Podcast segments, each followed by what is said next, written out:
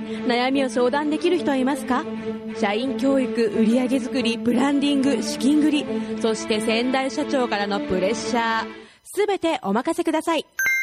世代交代社長の悩みを解決します。詳しくはビジネスの軍師で検索。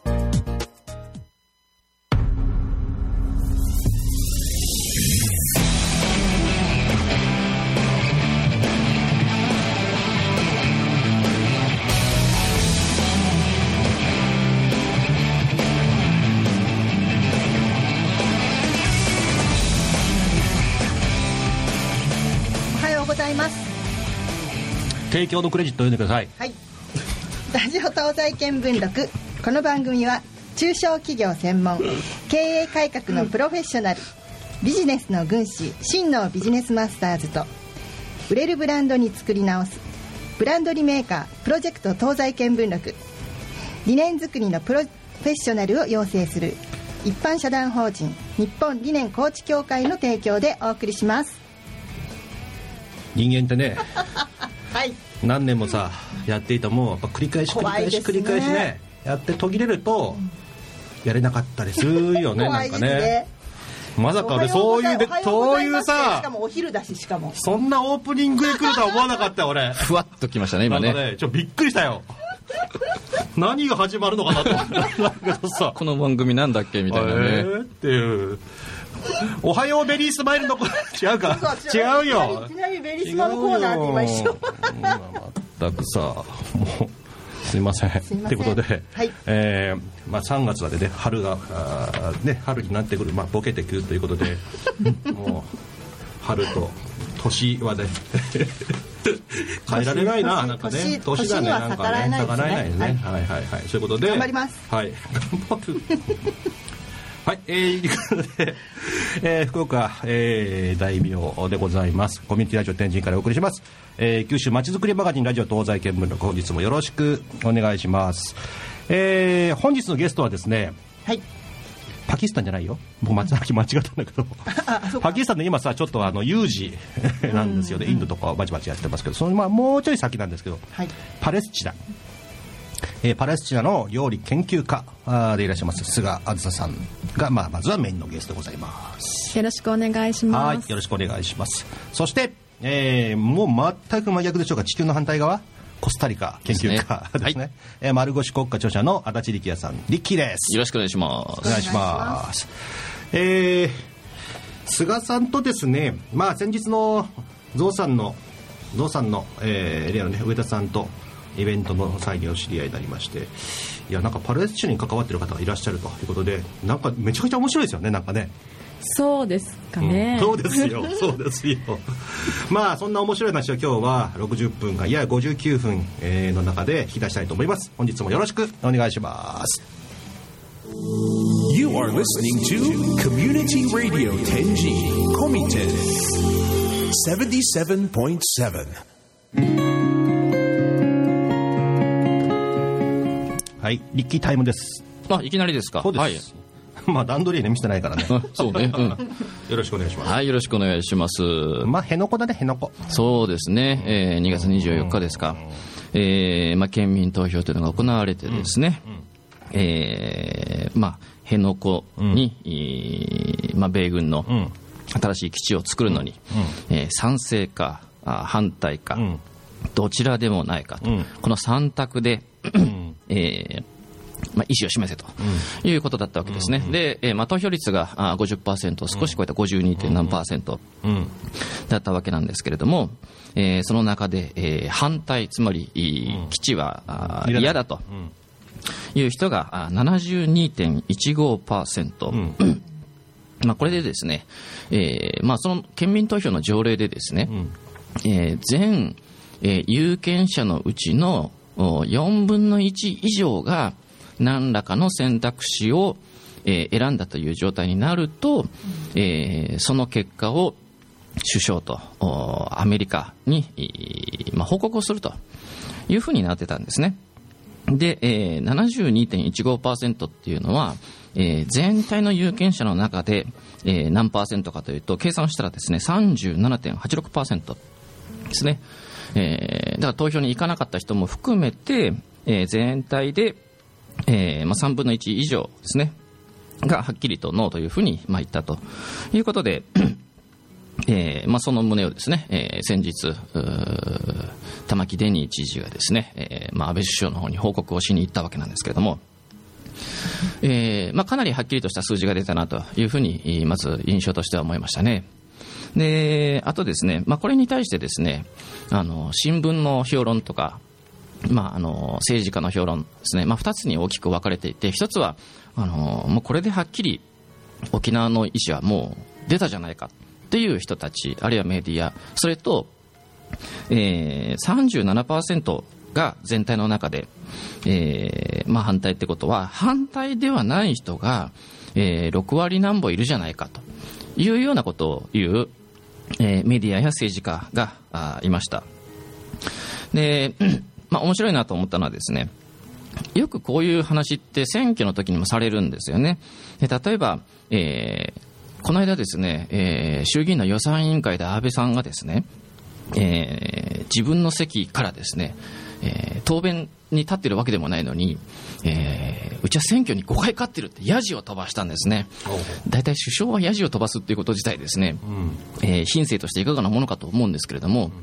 うちは選挙で勝ってるんだと。じゃあ選挙、その選挙で勝った時に自民党が一体全体の何パーセント得票したんだろうと思ってですね、まあ見てみるとですね、えーまあ小選挙区で、まあ、25%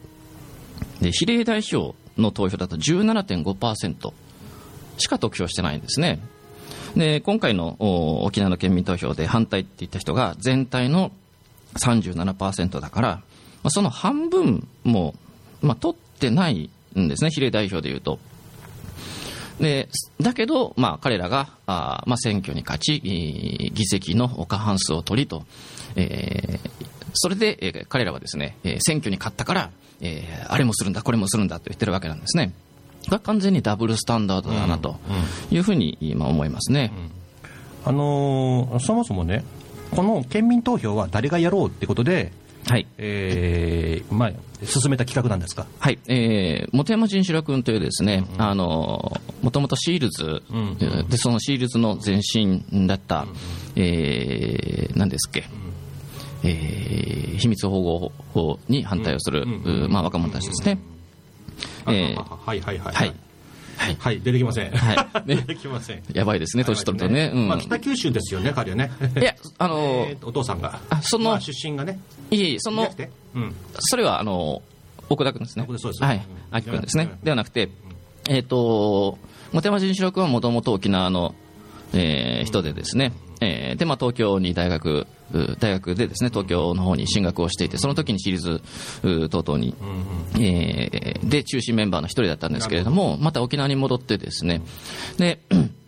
えーまあ、彼はですね、このお県民投票をやろうっていうんで、署名を集めて回ったんですね。で、えー請願をして、えーまあ、県議会で、えーそれが通ったと。うんうん。で、この時のですね、やっぱりポイントはですね、えー辺野古に新しい基地を作ることに賛成か反対かを問うという形にしたことなんですね。で、よくその、お特にえー政府側はですね、普天間の返還のためにえー辺野古を作らなきゃいけないと。だから、えー話をですね、すぐに辺野古の話をすると全部普天間の話にすり替えてくるんですね、でそうじゃなくて普天間に新しい基地を作ることそのものがどうなのかということをまず問うと、普天間は普天間できちんと考えると。それぞれ、えーきちんと別個に考えるというあのなんですかね、えーもう一回頭を整理し直すきっかけとして、辺野古に対する二択っていうのはすごくういい整理だったんですね。で非常に素晴らしいアイデアだったと思いますし、それを実現させて、なおかつ、えーまあ、25%以上の反対、実際は37%、38%ぐらいのお反対を得たというのは、あの非常に素晴らしいことだったと思います。発案がその若者で、はい実際は県議会通ってるんで、主催は県ってことですよね。そうですね。はい。県の、えー正式な、あの、公的なものですね。でね、後からなんか出てきたのが、どちらでもないもう投票しなさいっていう枠があったじゃないですか、はい。あれは誰のアイデアですか、あれは？あれは自民党ですね、で自民党はですねもともとそのどちらでもない、いいさらにはやむを得ないという選択肢を作ろうとしたんですね、でこのやむを得ないっていうのは、えー無理やり要するに普天間の問題、辺野古の問題を問うてるのに、えー普天間の問題を無理やりくっつけようとしたっていう、非常にあのなんていうんですかね、まあ、あー劣悪なあの案でしたね、なんとかこれは退けたんですけども。まあ、あー妥協点としてですね、どちらでもないという選択肢をお入れてきた。しかしですね、あの、現実問題として、辺野古の基地はできるかできないか、作られるか作られないか、どちらかしか起こり得ないんですね、物理的に。で、物理的にどちらでもないという状態は起こり得ないので、えーこれはやっぱり考えていく上で、どちらでもないっていうふうにな選択肢をお入れる意味はないんですね、どちらでもない、どっちにも入れがたいと思ったら、危険か白用というのが最初から用意されてるんで、それにすればよかったんですけれども、えーあえてこのどちらでもないというものを増やして、まあ、反対票をできるだけ下げようという工作だったと。で、それが、まあ、結局は失敗したというのは、やっぱり、あの、沖縄の人たちのですね、まあ、心情を甘く見てたんじゃないかなというふうに私は思いますね。これねあの僕らマーケティングとかブランディングとかやってるんでよくわかるんですけど、ん。その昔ね小泉さんの時に B 層戦略ってあったじゃうないですか、ん、ありましたね。B 層政治に興味がない人たちこれどうするかっていう、でこういう視点で、えーまあ、政権奪取のまあ一つの選挙戦略があって今回それがもろに出たんですよね、うん。B 層をどうするか。B 層に投票させてどちらでもないこれあのパレートの法則で言ったら2対6対2になり、2対8のね、えー日和見が6割いますから、うん。そこをあらわにしたらどうだって見せれるっていう戦略があったと思うんですけど、ん。そもそもそういう人たちって選挙とかいかんからね。そうですね。うん。行かないんですよ、はい。だからもしもしよもしその自民党側に僕、どうですかって言われたら、いや、それ、だめよと、そもそもそういう人たち選挙行かないでしょ、投票せんでしょ、だったらやらない方がいいよ。なのに、まあ、そこがまあ甘く見たんでしょうね。そうですね、大体あの、今回の基本的な戦略っていうのは、あのまあ、投票率を下げるっていうことだったんですよね、自民党、公明党に関して言うとですね。でまあ、投票率5割を切らせるっていうところが、あまあ、目標というかですね、そういけなればいいなという感じだったんですけど、これもやっぱり、えーまあ、沖縄の人たちをちょっと甘く見ているう感じですよね。これがもし本土だったら、そういう戦略は一定程度走行したかもしれないけれども、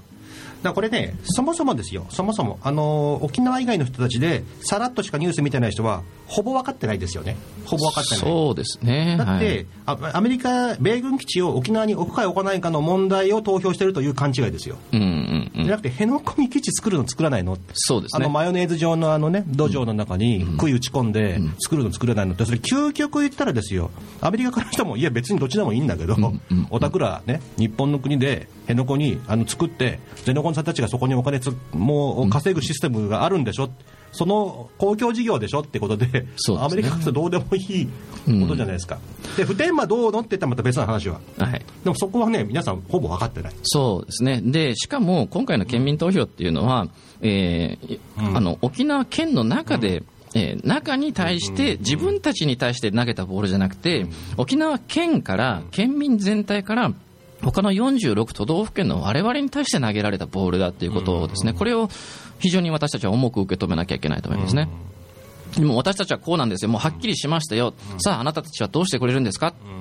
というのが私たちに今、投げつけられたと。なるほどね。はい僕はね、あれ環境問題と思ってるんですよね。はいはい。環境問題と公共事業の,、あのね、やりすぎた環境を、ね、破壊につながるんだ、だからローラーだと怒ったわけですよ、うんうんね。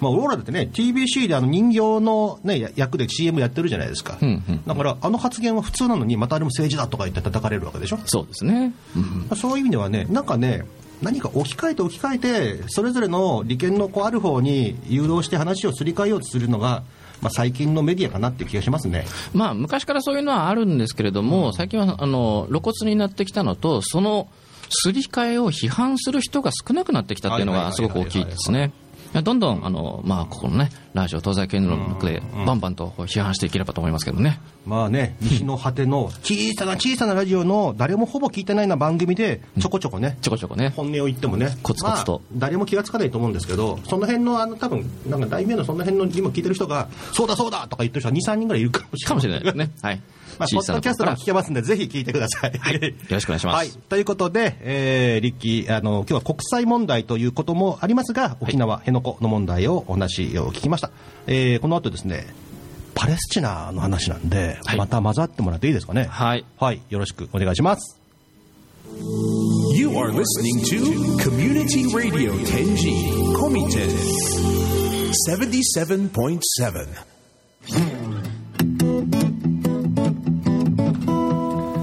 えー、リーダーストーク前半戦でございます。えー、パレスチナ料理研究家、えー、菅あずささんです。よろしくお願いしますお願いします福岡生まれなんですよね。はい福岡生まれ福岡育ちですなんかオリエンタルな雰囲気のこうお顔ですよね。そうですかねかええ結構濃ゆい濃ゆい顔ですかね エキゾチックなとか言われませんか？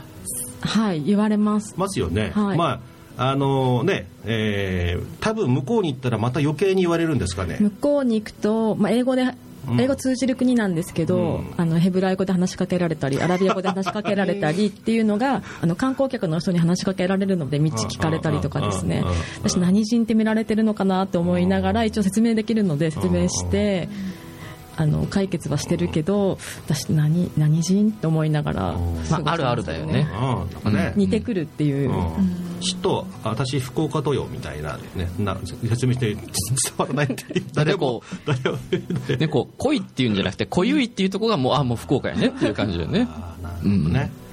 こあ濃いじゃない。そう、濃いじゃなくて、濃ゆいっていうね。これ福岡。濃ゆか濃ゆか。みたいなまあ、ヨッシーなんかね見た感じまんまだもんね。見た感じのまんまだもん。九州市そのまんまよね。ヨッシーねちょ俺前言ってなかったんだけど今まで。うちの親戚のおばちゃんに顔似てんだよね。いやいや私結構ねいろんな人に似てるって言われるんですよ、うんうんでもね一番あの何？一番似てるって言われるのは、私の友達に似とうとか、ううんちの親戚に似とうとか、そのパターンですね、うん。そこら辺にいそうな顔っていうそそそだけどそこら辺にいそうな顔だと思います、もうねヨッシー見るたびにねあおばちゃんにと。うん、大分県佐伯市のあの本庄村に住むおばちゃんを思い出すんだよねなんかね。すいませんなんか。で、えー、と菅さんはねパレスチナ料理研究家なんだけどパレスチナ研究家じゃなくて料理の研究家なんですそうですね。料理に重きを置いてうん研究をしています、うん。えー、とそもそもねはい。そもそもでさパレスチナ料理とかさ、はい。えー、となんなんとか料理あの辺のさ料理がこういろいろあるけど、はい。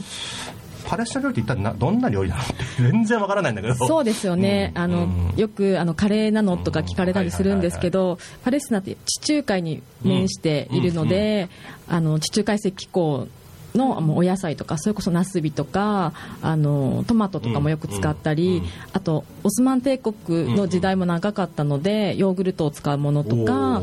ありますね。あとやっぱりアラビア語の国なんですよね、アラブなので、うんはいはいはい。なのであの開けごまって言うじゃないですか、はいはいはいごまを使うものも多くて練りごまとか、あれなんか日本語訳でそうなったんじゃなくてそもそものごまなの？そうなんですよ。オープンセサミね、英語で言うと。あそうなの、はい。そう。セサミストリートもじゃあごまなんだな そういうこと？ごま通り。ごま通り。ごま通り。ねなるほどね。そうなんだ。えでもあのそのパレスチナの方は主食、はい。っていうかそのメインはどんなものを食べてるんですか、パンも食べるしご飯も食べるんですよ。ご飯お米お米っていう意味で。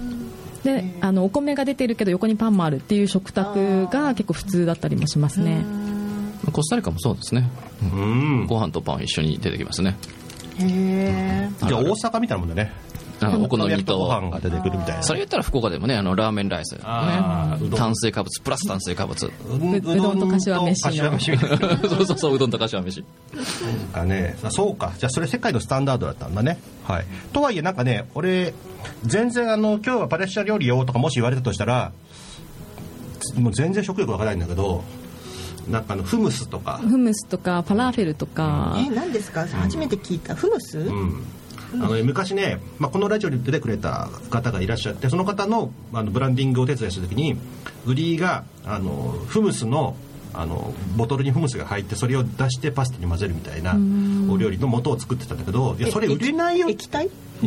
フムスってねお豆なの。あ豆？うん、豆を潰した、まあ、なんかちょっとこう料理ペースト。なのか。なひよこ豆なんですよ、うんあうん。ひよこ豆。はいねアラビア語でフムスはひよこ豆のことなんですよね、うんなんかペーストを指してなくて豆を指してる時もあるっていう、ほうほうほうなるほどなるほど。はい、でフムスはまあ潰してガーリックとかスパイスとかを混ぜて、うん。それこそあの練りごまタヒーニを混ぜてオリーブオイルを混ぜてペーストにしたものですね、あ美味しそう。そうだから見るとね美味しそうなんだけどフムスって言われてもイメージが湧かないから過去体験出てこないんで、なんじゃろなっていうね、ことなんですよねでえっ、とまあフムスは僕は知ってた。でももう一個なんだっけ今言ってた。ファラフェルっていうものがあります。ファラフェル。ね。なんかね競馬のなんかね牝馬みたいなのになってますけど。ファラフェルはあの スストリートフードでうん。あの道道っていうかその屋台みたいなところでも食べれるしレストランとかにもあるんですけどなんていうんですよね日本でいうとまあコロッケみたいな。揚げ揚げて。揚げてあります。でそれもひよこ豆からできてるんですよ。あなんかさタンパク質ってなんかあるんですか？もうお肉。お肉羊とか？羊も食べますし、うんうん。チキンとビーフ。ビーフ。で90%の人口の90%がイスラム教の方なので豚肉食べない方もいるんですけど、ん。残り10%の、まあ、クリスチャンの方とか、うん。その他の宗教の人とかがいるので豚肉も,、もう探せばあるんですよね。なるほどね。でそんな、えー、とパレスチナに、えー、と入ってはい。現地でお料理を一学んだり、はい。えー学んだり作ったりとかしたり、はい。また福岡からこれ知っとうとか言って福岡の料理持ってったりするわけですか？そうですね、うん。あの日本ではパレスチナのお料理を披露するっていうのをやってますけど、向こうだとあのパレスチナの、まあ、スパイスとかハーブを使って和食を作るっていうイベントをやったりとかしてますね、パレ現スチナ地のシェフとパレスチナのスパイスを使った画面にとか。パレスチナのスパイスを使って、うん。あの例えば分かりやすいのはお寿司とか。司ね。だとビジュアル的にも、名前的にもパレスチナ人もすぐ分かるっていうので、おー使っ作ったりしてますね。なるほど。ースパイスが効いたお寿司？なんかちょっとどんな感じ興味あるななんだろう、うん。胡椒が入ってるのかな、胡椒というよりも、あのパレスチナその地中海沿岸なのでどっちかといえばイタリアンを思いうん。思ってもらうとすごい分かりやすいと思うんですけどレモンとかオリーブオイルとかなるほどそういったものを使うんですよ。うん。オレガノとかタイムとか。そういうものなので酢飯をお酢じゃなくてレモンにしたりとか。うん。うん。うん。っていうのをハーブを入れたりとか。そうですね。いやね料理研究家のね、まあ、友人がいてその彼が言うには料理の全てのことを学ぶんだったらトルコに行けって言うんですよね。で彼トルコの本料理の本を結構書いてたんですよ、はい。するとヨーロッパから入ってくる料理と中東から入ってくる料理と混ざってるところがトルコでトルコに全部その、えー全てが見れると。いうんでその多分寄ったところにパレスチナとかあるからやっぱ中東によったそういう料理なんですよね。ねでスパイスがこうあって。スパイスが加わって。でも辛いものは少ないのでスパイスといっても香りが高いという意味でのスパイスですね。なるほどね。で、えー、と福岡でもそういうイベントをやって、はい。結構人集まってますか？そうですね。あのランチとかだと20人ぐらいとか集まってもらったり。ちなみにあのリッキーパレスチナ料理食ったことある？思い出せない。思い出せない。多分ないね。多分ないと思中東の、えー料理はどっかありますか？レバノン料理ならね、えっ、と、うんオーストラリアでレバノン人と一緒に食べに行ったことありますね。うんウズベキスタン料理とかはね西新宿にあったらそれちょっとなんかこうつくねみたいなの食べたことあるけど。あの、こう、口に刺さってるケバブ。系ケバブか、はいはいはい。だけどそれはでもケバブとかはちょっとウズベキスタンで内陸の方だからちょっとパキスタンじゃなくてえっ、とパレスチナ。チナがにはないわけだよね。なくないんですけど、私もウズベキスタン料理屋さんに行ったことあって、うんうんうんうん。まあ、似て非なるっていう感じですね。だからやっぱ大陸がつながってる感じはするんですよ。なるほどその串に刺さってる系ってわりかし広い範囲でありますよね。例えばトルコにもあるし、ギリシャにもあるし、ギリシャでね、その、アテネで、あの、プラッと行ったレストランに、日本語のメニューが一緒に載っててですね、おお、すげえとか思って、もう25年ぐらい前なんですけど、で、シシカブのとこだけ、なぜかシシド城って書いてあった。でも日本人には分かると何を言ってるか、言いたいかは分かるみたいなね。そんな感じで、ギリシャにもやっぱりあったし、うん。ギリシャ料理はね昔再現をしたそのシェフと再現した時にあのスープの中にお米が入っててこれ雑炊やんと思ったら、うん。向こうではサラダ野菜としてのお米なのね、ああ、そうね。扱いがね、うん。うん。炭水化物っていうふうに分けないっていう、でお魚の身が入っていたりとかして、でレモンギャーとか絞って、なんか酸っぱいおかゆ食ってる感じ あれ野菜スープなんだねあれね、でもパレスチナっていうと、やっぱりあのオリーブをねすぐ思い浮かべちゃうんでね。そもう日本でいうお醤油みたいな感じでオリーブオイルを何にでもかけるんですよね、じゃあ大分人が何の料理でもかぼすみたいな。そんな感じで。である人はあの灯油買う一斗缶あるじゃないですかプラスチックの、うんうんあれでオリーブオイル買いに行くっていう人もはあ。いるぐらい消費量が本当にまあお醤油以上だと思います。なるほど。もこみち並みだねだねそうですねもこみちもねやめちゃうからね今度ね。へあでも、えーぐこうなんつうの砂漠ばっかりのイメージあったけどそうでもないんですかね？そうでもないですね、やはりあの都市は水があるっていうところですね、特にエルサレム、うんうん。あの一番聞く街だと思うんですけど、うんうんエルサレムは地下水があるんですよ、はいはいはいでそれがすごく実は美味しくて、普通に観光で行くと、ちょっと水怖いじゃないですか、はいペットボトルのミネラルウォーター買おうかなってなるんですけど、まあエルサレムはあのタップウォーター、水道のお水が本当に美味しいんですよね。ね。であの検査結果もすごくクリーンだっていうのが出てるんですよ。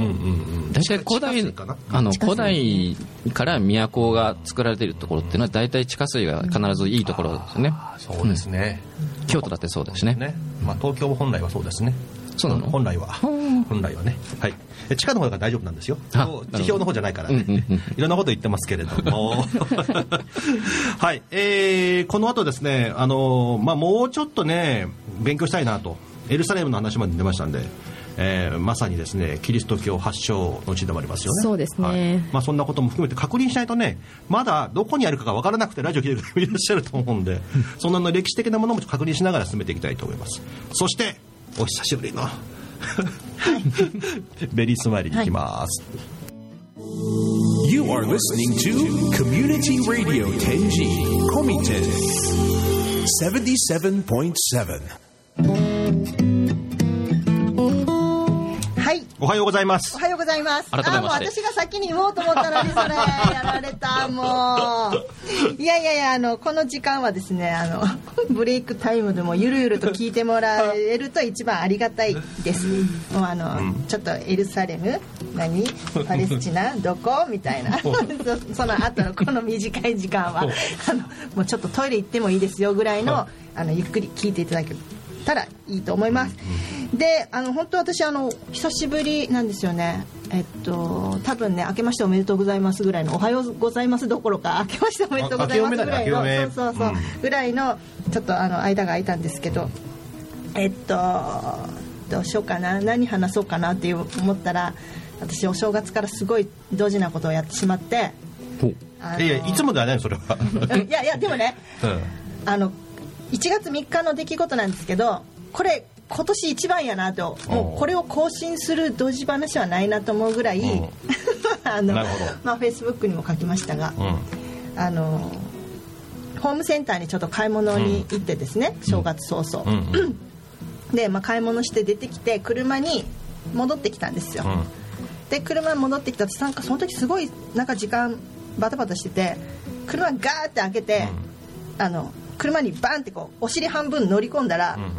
後ろに誰か人が乗ってて、うん。違いうん。ますよ違いますよって めっちゃ慌てて言われて、うん。は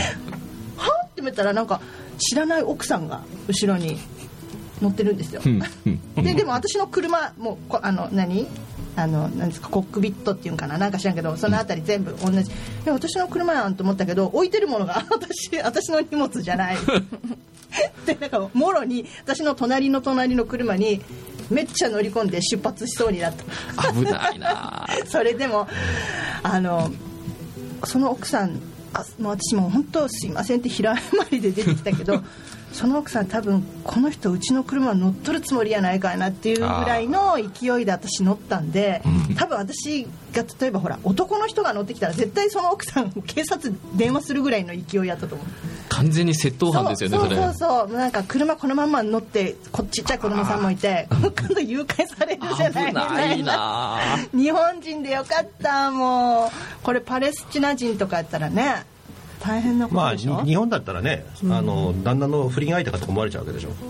旦那の不倫相手、うん。せいぜいね。うん。まあアメリカとかだったらこれそれ打たれますそうよそうそう私これ絶対海外やったら打たれとうと思った。まあ海外ってまあ一括りにしてもね、まあ、打たれるところ、打たれないところありますけど、ギャグで済ましてくれるとこもあるけど、まあ大阪だったらギャグだよね。日本人でよかったって思った本当に。マジであの時は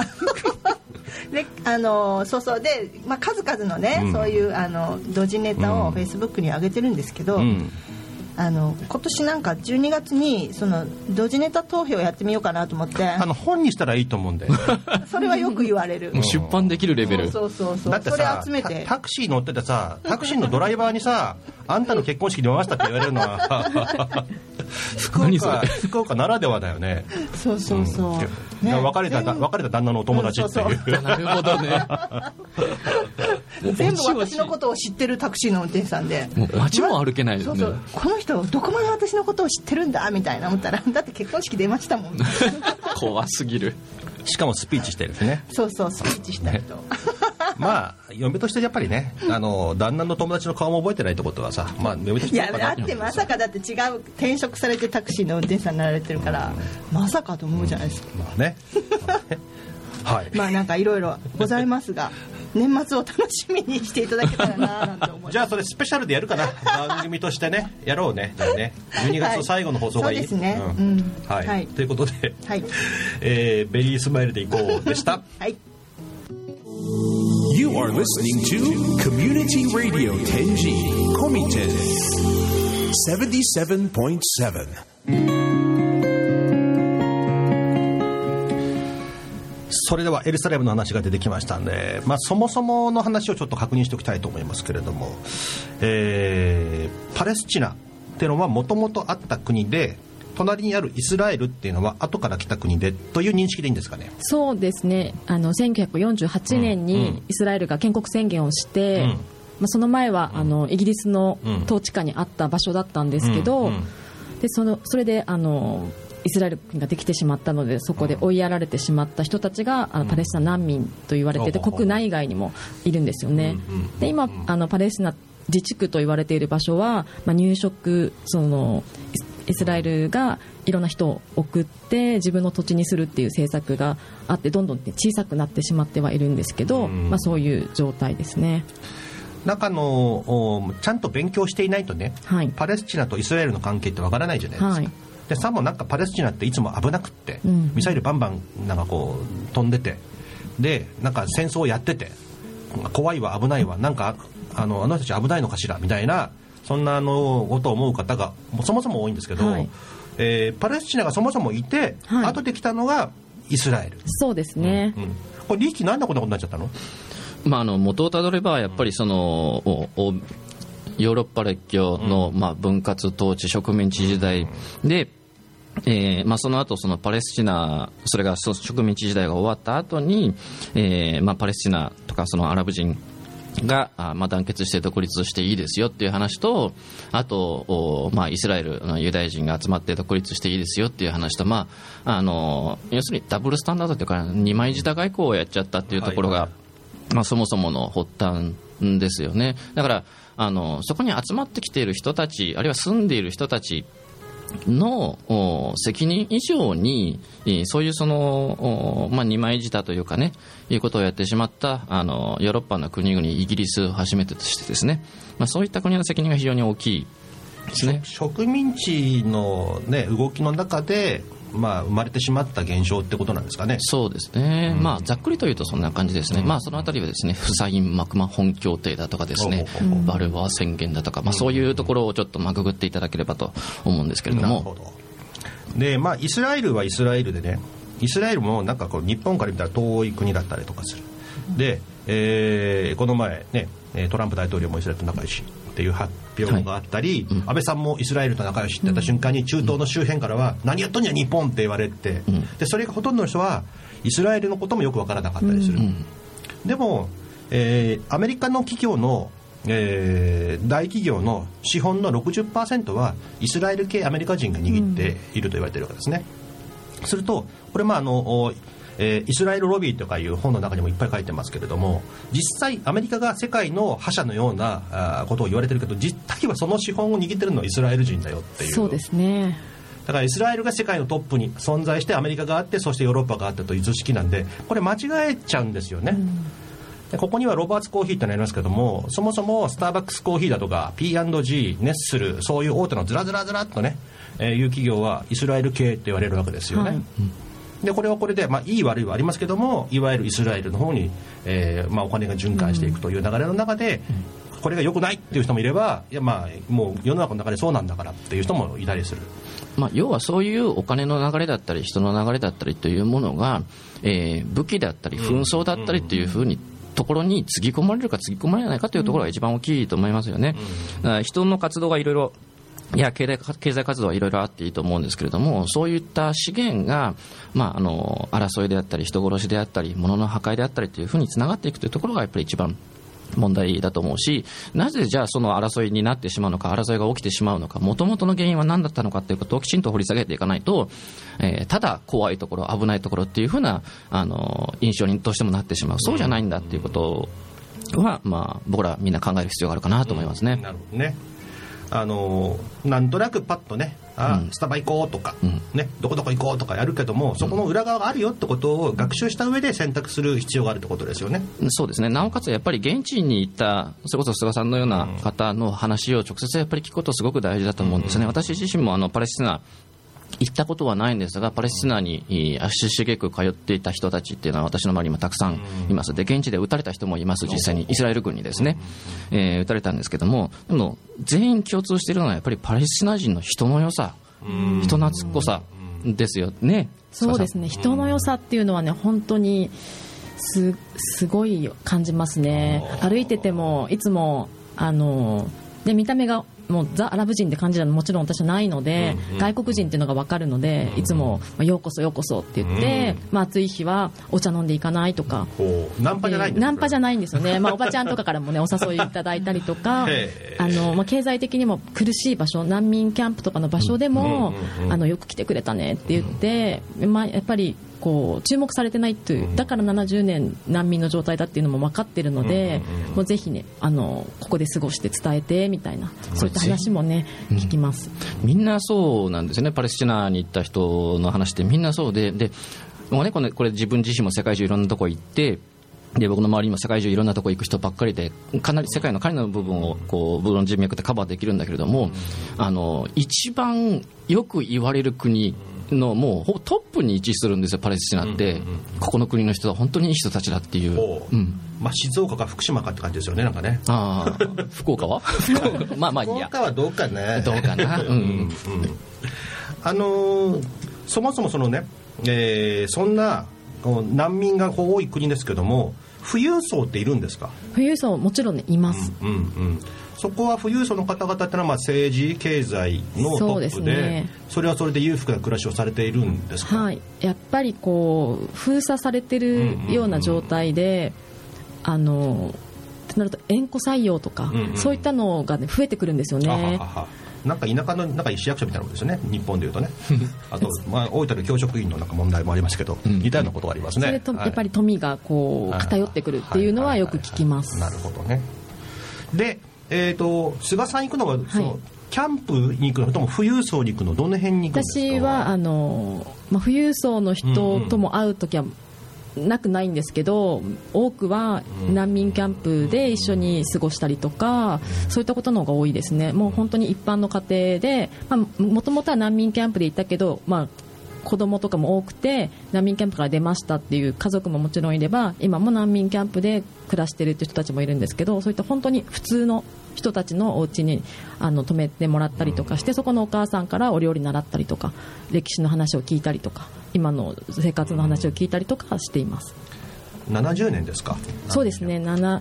もう今年で71年ですね。じゃあもう難民キャンプで生まれて育った人たちの方が圧倒的に多いわけですよ。そうですね。その人たちはあの自分たちのおじいちゃんおばあちゃんとか、その上の代が逃げてきた。で今3世4世っていう人たちが多いですね。こうやっぱ戦乱の中で逃げてきて、キャン難民キャンプになとなってそうですね。そこで、えー新新たに収入取る方法もないからそのまま生き延びて70年。そうです。なん本当だったらあの一時避難として出て、でも今だとまあ分離壁もできたりとかイスラエルという国ができて自分のいた村に戻れないっていう、ね。まあ、難民キャンプにいますけど、まあ、もちろん働いて収入とかは得てはいるんですけど最初の3年とか普通のテントもう皆さんが思い浮かべる難民キャンプなんですけどやっぱり長丁場になるっていうので自分たちで家を作って今はまあ小さい村みたいな感じにはなっていますね。なるほどね。まああのなんか日本もねあの今家のない仮設の方々は、ねうん東北にも、かがしあの熊本にもいますけれども、はい。これ解決できないのかなっていうね、うん。根本的にね、いうのはちょっとありますけど、えーまあ、そもそもあのそんなね、えーパレスチナになんで菅さんが関わろうと思ったのかなって、はい。まあ最初は、うんヨルダン人の友達がたまたまいて、お隣の国パレスチナの隣ヨルダンという国があって、そこのアンマンという首都で結婚式があったので出席したんですけど、まあ、ヨルダンのそのアンマンからエルサレムまでバスで1本で行けるんですよね、まあ、せっかくこんなとこまで来たからエルサレムぐらい見とこうと思って行ったんですけど、まあ、その時の光景が最初に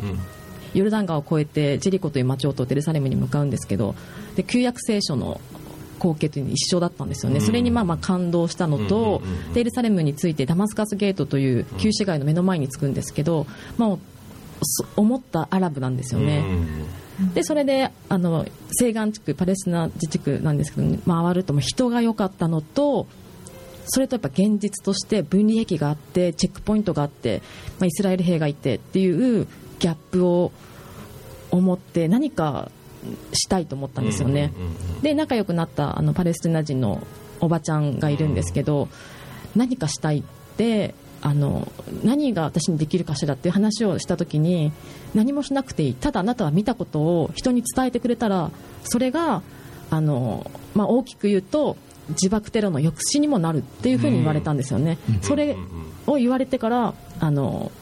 パレスチナの話をするんですけどこのラジオを聞いてる方はもしかしたらそういう問題に興味がある人多いかもしれないんですけどやっぱり多くの人は政治とか国際問題とか、興味ない人っていうのも多いじゃそもそないですかも政治の興味がなくて、うん。なくてさらに国際問題ま まだないからね、でパレスチナっていう文言を聞くだけでそれ難しい話っちゃろう興味ないしみたいな風になるので戦争の話やろうみたいな、うんまあ、それだったら、まあ、私お料理も好きだったし本当にご飯がね美味しかったんですよね。なるほどなるほど。ので、まあ、世界の料理を好きな人は多くいるので、国際問題とか政治に興味ない人でもえそんなご飯食べたことない食べてみたいっていう人が多ければ、まあ、その話もできるし、まあ、興味持ってもらわなくてもしかしたら100人中1人は興味持つかもしれないと思って、まあ、お料理を私も勉強しながらお話ししたりとかいう活動をしてますね。入り口が緩くてはい伝えたいメッセージはその後にそうです「いよいよねいよい帰りは」みたいな。それはいいですよ、もうコスタリカなんてね、コスタリカのこととか、コスタリカの政治とか社会とかを伝えようと思って、じゃあ料理から入ろうと思っても、コスタリカ料理なんて本当に大したもんないから、料バナナ。理から料理から入れないっていうね、いや、バナナは別にどこでもありますけどね、カレそう。でもないんですけどね。いやなんかねいいですね。うんうん。そういう意味ではね僕はあの今世界の平和がどうのなんちゃらなんてね世の中にこうなんかもう本当に世界の平和考えてるのみたいなイベントいっぱいあるんだけどこうやって現場をね歩いてる人が現場の状本当のリアルな現場の状況を伝えるということをやってるってのは本当すごいなと思ってだからまあうちもねこの前お会いした時にもうぜひ番組で伝えたいっていうこととどうすれば本当の平和世界が平和になるのかってこと、僕これね方法論1個しかないと思ってるんですよ。うん。みんな友達になる。あそれは本当にそう思います、でね僕昔、あのー40前には東京のその JC 青年会議所っていうね悪名高い団体の理事長までやらせてもらったんですけども、そこの中でですね、まあ、コーチングなんかもね、あのー入ってきたものを学んででやってい、えーったんですけどその中で、まあ、よく言われたのがねアジア会議があるんですよ、はい。アジア会議でね青年会議所って日本だとまあ中小のねあの若造たちが入ってますけど、アジアに行っちゃうとねもう富豪のおこう息子さんとか下手すりゃ王室の連中が入ってたりして、うんで国の代表だったりする、んでそこでたまたまアジア会議でねまあ A と B の国があってで座ったところで戦争がちょうど起きたので CNN が生中継ボーンして、でうちのパパとうちのパパをあのに話をするよってうんうんうん。で戦争をやめようって言おうってことでこのあの隣同士に座った国のその JC の回答同士が握手してうん話を母国に戻って父ちゃんに言ってだから友達がそう言うんだったらやめようぜってやめたっていうね。これ CNN 中継やってるんですよ。この話を聞いて、まああのえーまあ、JC はね友情は世界に通じるっていうその友情がまずありきなんだっていうことで、だから僕自民党もね民主党もね共産党も元達いっぱいいるんですよ、まあ、最近原発反対っていうからね左とか言われちゃうんだけど、僕基本的に右だと思ってるんですね、右だからこそこの国どうしようって言ってるんであって、ってことはねやっぱねお友達を本当に信頼できるお友達を作ることの方が大事、そうですね、すると仕事でこうなんかぶつかったとかさ、なんかでぶつかっても友達やけんねってうん。話ができるじゃないですか、はい。もうそれが一番大事なんでまさにパキあのね、えー何回も間違えちゃうんだけどもパレスチナ。パレスチナにお友達を作るっていうことはパレスチナの何かあったらじゃあ菅さんに通じてお友達に話してもらおうよってなるわけですよね。そうですね。で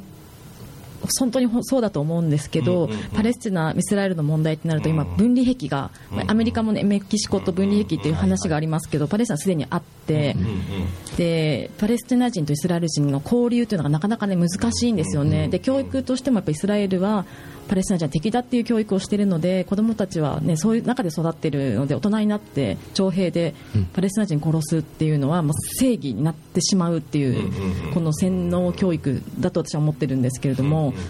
なので、やっぱ壁って交流がない、お互いが、ねどういう人たちなのか知り合えないっていうのは、すごく悲しい現実だなと、ね、思いますね。まあちょっとそれのねソフト版は日本と韓国とか日本と北朝鮮とかね、なん。かこうなんか、えー仲が悪くなるような情報がこう多くて。本来だってその辺いっぱい来てくれてるじゃないインバウンドで。そうですね。来てくれてありがとうですよ、まあ、あのイスラエル・パレスチナの場合はその日本、韓国みたいにとちのと違ってそのはっきりとしたあの距離が両者のに距離があるわけじゃないんですよね、えーお隣だし例えば、えーイスラエルの中にもアラブ系の住民っていうのが、あたくさんいるわけで。で、えーそういう人たちも、あのーなんだろう、例えばイスラエルの中の、えーアラブ系イスラエル人ですね、は、えー普通に生きられてる人もいれば、あんまり言っちゃうと、あの、いろいろ言われる、お前はテロリストだとか、普通に言われたりもする。で、あの、フェイスブックでね、あの、それこそ、えーイスラエル系アラブ人が1000日間毎日動画を投稿するっていう人がいて、ナスデイリーっていうあのページでね、で、彼もその苦悩をですね、その中で語ってたんですけれども、あの、自分の家のもうすぐ近くで、あの、動画をね、とあの、撮ってて、で、そこでは、あの、アラビア語で話したり、英語で話したりしてるんですけども、ふっとアラビア語で話すと、あの、近所の人たちから、あの、さっきまですごく仲良く話してたのに、なんだお前はアラブ人か、じゃあお前はテロリストだとか言われる。しかも、あの、十何歳かの、こう、女の子からもそういうふうに言われてしまうというようなシーンがあり、でもそのシーンの30秒後にはまた20歳ぐらいの女の子が2人通りかかって、あの、そうやってアラビア語でこうやってやってるのを、あ、すごくいいねって言ったりとか、だからもう、イスラエルの中だけでもすごくいろんな葛藤がある。で、さらにそのプラスして、えーまたパレスチナ側もいろんな問題があり、その分離壁の問題にしても、えーイスラエルとパレスチナの境とされているところではなく、パレス内チナ側にぐ。っと入り込んで、えー要するにあの、まあ、侵略ですよね、はっきり言うとね。ある大学では、大学の敷地内に分離壁があるんですよ。あとわざわざあの畑えーの中に入ってきたりそうですね。昔はね小学校の時にね長机でね男の子の女の子のここに線引いて分離壁があったんですけども。入ってくんなよそこにみたいなね。まあそれのだからリアル版の超怖いねあのもう国国並みのってことですよねもうね。そうですね。だからそうなると、まずその、もちろん命にも関わるし、で、それから仕事場に行けなくなる、あるいは畑を失う、財産を失う、うといったことが、もう頻繁に起こってしまうわけですよね。で、あの、そういったすべてのことは全部人間による所業だし、その人間によって、えー必要のない争いを次々にやっぱり引き起こしているっていうことですよね。僕はねあのグローバルよりもインターナショナルが大事だと思っていて、うん。あの壁があっていいと思うんですよ、あってもいいけど行き来はしようよっていう、ね、お互いの国は国の歴史があるからうちの国も大事な歴史があるように同じようにあなたの国にも歴史があるはずだと。いう前提で全部の国と付き合うから、国の際を作ってそれぞれ何人同士で仲良くしていくっていうのが、僕はもう今の日本あの地球人の人類の、まあ、どうしても受け入れられないっていう部分を飲み込むためにはその方法がいいんじゃないかなと。もう無駄にグローバルとかやっちゃうとあれ経済的な、ね、洗脳の一つですからそもそも俺は俺お前はお前の中で仲良くしていきたいっていうやり方がいいかなと思ってはいます。それをね、あの、例えば日本国だ、イスラエル国だ、なんとかっていうと、あの、めんどくさいから、えっ、と、和食だ、パレスチナ料理だ、うんイスラエル料理だっていうふうにね、ですれば、まあいいんじゃないかなと。わかりやすいですね。ねはい。そうですねということでこの後は食の魂の声をお聞きします。You are listening to Community Radio Tenji Komiten 77.7. 魂の声ソウルフードのコーナーです。えーとですね、菅さんに、えーパレスチナ料理研究家と言われますが、本当は何がソソウルフードなんだろう？フード。はい。さっき考えたんですけど、何何が一番好きかなと思ってですね、お雑煮。お雑煮。博多雑煮が大好きです。私も大好きです。えーっとねこれ雑煮って言った人一人か二人行ったよね。これまでね。いたんだけど博多雑煮僕は大分人なんで、はい。出身が。あのしかもうちの母ちゃん雑煮とか特別作らずに味噌汁にバーンと餅突っ込んで終わりなんで、博多雑煮が何なのかわからないんですよ、ほどんなもんですか博多雑煮やっぱカツオカツオナだよね。うん。カツオナと、必ず入ってるのはカツオナとあとお出汁があごだし焼きあごで取るのが多分、はい、うん。で丸餅で。あとブリで、ね。ブリブリなのね。ブリですね、ははは。鶏肉とかじゃないのね、なんと。いやーなんか今日は雑煮食いに行くかやってないなどこも。やってないね。ないない。ないね。はい。まああのそんなことでですねあの菅さんあのまあ行き来して料理をね紹介して、こう国際交流というか、えーやってますけれども、はい。イベントも今立ち上げてクラファンでねやってます。はいそうです。えーとパレスチナのベツレヘムイエス・キリストが生まれたと言われている場所ベツレヘム市からあのアラックといううんうん蒸留酒を輸入するクラウドファンディングをやっています。アフラックじゃないんだよね。アラックあそれ保険屋だなこれな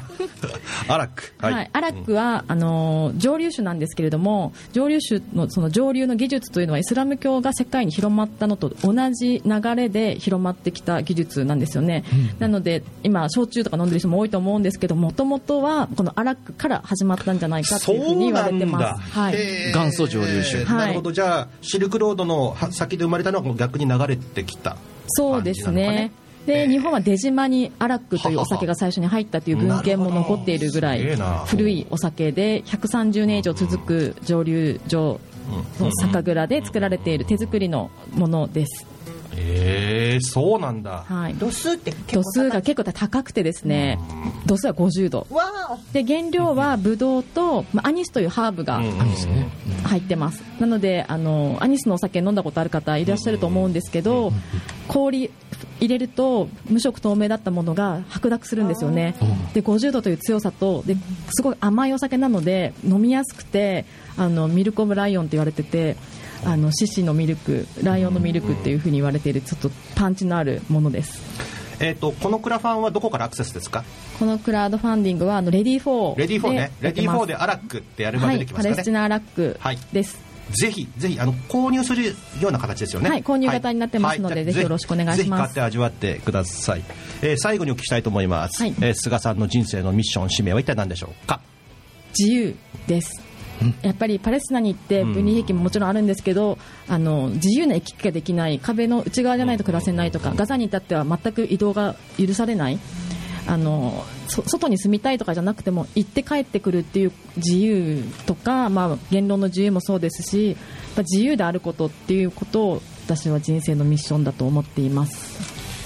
人を縛る人ほど不幸になってる世の中ですからね自由にすればするほど忠実になってくれたりね、しますし、えーそういう意味ではこれ世界という視点であったり多分ご家庭の中でも会社の中でも自由っていうのは大事なキーワードなのかなという気がします、えー自由をある種勝ち取るような、そんな、えー勝ち取れるようなそんな社会に未来にしていきたいと思います、えーリッキー今日はありがとうございました。ありがとうございました。ヨッシーもありがとうございました。あえー次回の放送はですね、えーとまあ、第4週ですけれども、えーまだゲスト決まってません。とはいえですね3.11から8年ということで3.11の、えー東日本大震災そして原発で避難された方々、えー等々のですねこちらも避難なんだよね、えースペシャルをちょっとやろうと思って一応あの電話中継はですねあの呉からえー上原翔さん原発引っ越しの著者の皆さんにつながる予定です。それが今準備中ですのでぜひ、えーまたお聞きください。はい。ということで、えー今日もありがとうございました。菅さんまたぜひ遊びに来てください、ありがとうございました。えーパレスチナのですねお料理もちょっと今度ねイベント食べ行きたいと。思いそうですねますね。はい。ありがとうございました。素敵な日曜日をお過ごしください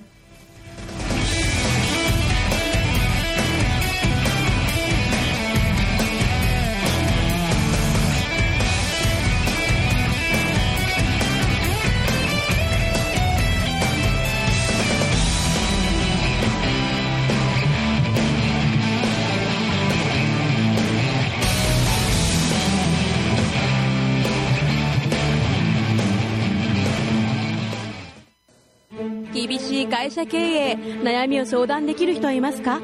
社員教育売上づくりブランディング資金繰りそして先代社長からのプレッシャー。全てお任せください。世代交代社長の悩みを解決します。詳しくはビジネスの軍師で検索。